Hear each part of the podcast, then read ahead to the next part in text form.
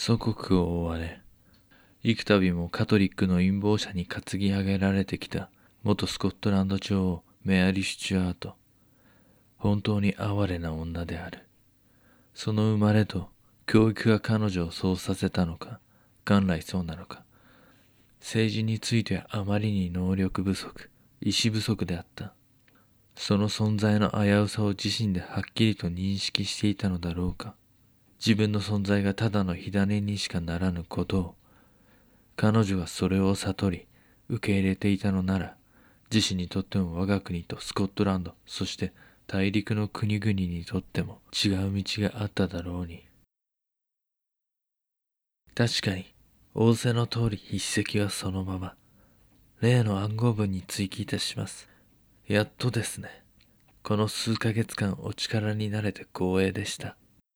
何を楽しんでいたの間違いじゃないのか。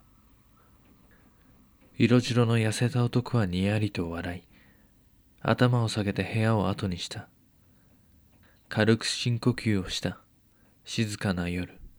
フランシス・ウォルシンガムは窓の外を眺めた。遠くに門の明かりが揺れている。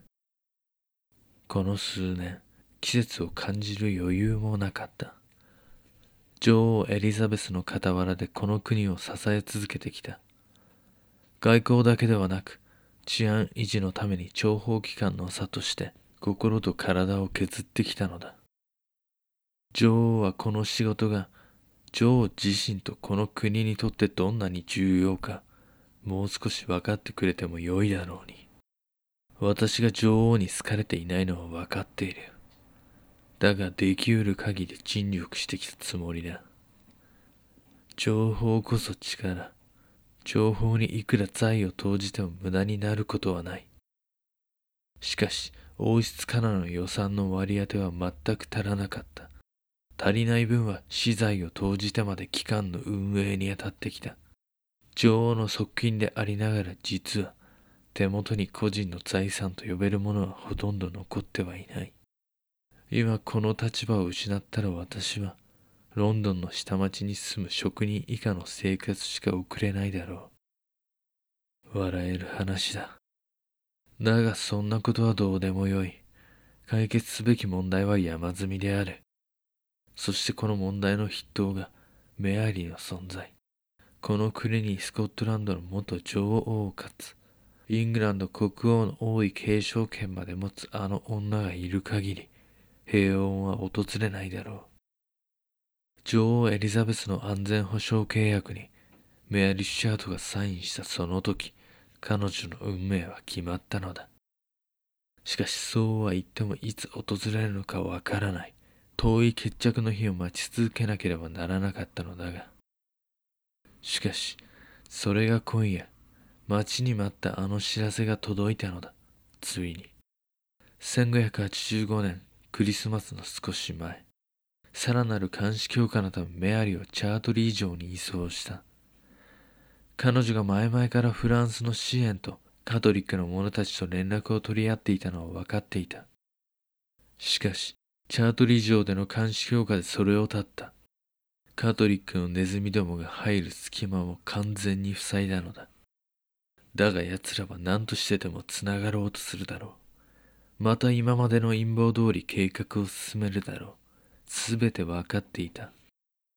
だからあえて一箇所、奴らの入り込む穴をこちらが開けてやった。そうすれば情報はそこからしか出入りしないのだから。新たな陰謀者がリストに上がった。裏には間違いなくトマス・モーガンが、そしてジョン・バラードがいる。奴らは必ずスペインを巻き込んでカトリック放棄を促すだろう。鳥たちの目を通して私は全てを見ている。ナンバー4のコードネームを授けたギルバート・キフォード。忠誠心のない男。心身のないカトリック。だが奴は権力側、そして快楽を得られる側につく。だからこそその行動を意のままにできる。使いやすい駒だった。奴を使ってメアリと陰謀者のやりとりを再開させることに成功した。そう、つまり、ギルバートにカトリック側とメアリの秘密通信のメッセンジャーになってもらったということだ。暗号の分、年が明けてからこの半年、手紙の中身は全て読ませてもらっていた。密漏開封、暗号解読のスペシャリストとしてフェリペスという男をギルバートと一緒に動かせた。先ほど部屋を後にしたあの男だ。フランス大使館経由で受け取った暗号文を開封し、中身を写し取らせ戻し、封をしてメアリに届ける。メアリからの暗号の手紙も一度中身を写し取り、陰謀者側へ渡す。奴らは私の用意した連絡経路を使い、秘密のやり取りはすべて筒抜けのまま計画を進めていったのだ。そのままアンソニーには女王暗殺と、その他イングランドに対する反逆の計画を進めてもらう。もちろんそれは私が出し抜かれてという話ではない。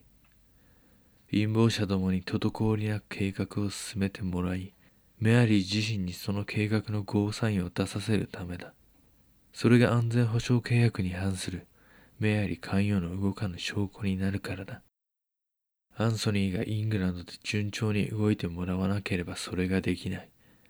私のもとで留めておいた手紙。モーガンがメアリーに依頼したアンソニーを励まし、その気にさせる手紙は先月タイミングを見て奴に届くよう仕込んだ。思い通り奴は乗り気になった計画を進めていった。だがしかし、それでも万全ではない。アンソニーがメアリーを罪に問う決定的証拠を引き出す前に、どこかのタイミングでおじけづいて逃げられてしまっては、黒幕を引きずり出すどころか、また一からやり直さなければならないからだ。そうならないために、アンソニーのもとに駒を潜り込ませた。ナンバーセブン、そう、ロバート・ポーリーという男だ。ロンドンの裏社会では名の知れた男。天才的な人心掌握術を持ち、金のためなら何でもやる。若い頃から目をかけてきたが、やはりその腕は確かだった。アンソニーのもとでうまくやってくれた。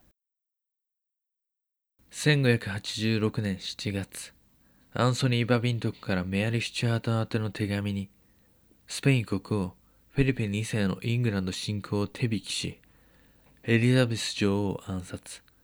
中心の二人、フランシス・ウォルシンガムとウィリアム・セシルを暗殺し、メアリ救出を図る。とあるのを解読した。ウォルシンガムが待っていた内容の手紙だった。そしてついに、元スコットランド女王メアリ・スチュアートは、この手紙に計画を了承する返答をしたのだ。動かぬ証拠である。ついでにウォルシンガムはフェルペスに頼んで、他の陰謀者の名前も聞き出すよう手紙に追記させた。アンソニー、あなた以外にこの計画に加わっている方々が知れません。私は不安なのです。どうかその方々のお名前もお聞かせください。どうかその方々のお名前もお聞かせください。そうしましたら私はその時を待ちます。と。あと数日で、我々を苦しめたその多くが終わる。運命に翻弄された女の命。災いの灯火が消えるのだ。すべてうまくいった。ただきっとこれを女王が知ったら、またやり口を蔑まれるんだろう。だが、それでいい。こんな手段を使わねば彼女は決断できない。私は遂行する。どんなに汚れていようとも、これが私の務めだ。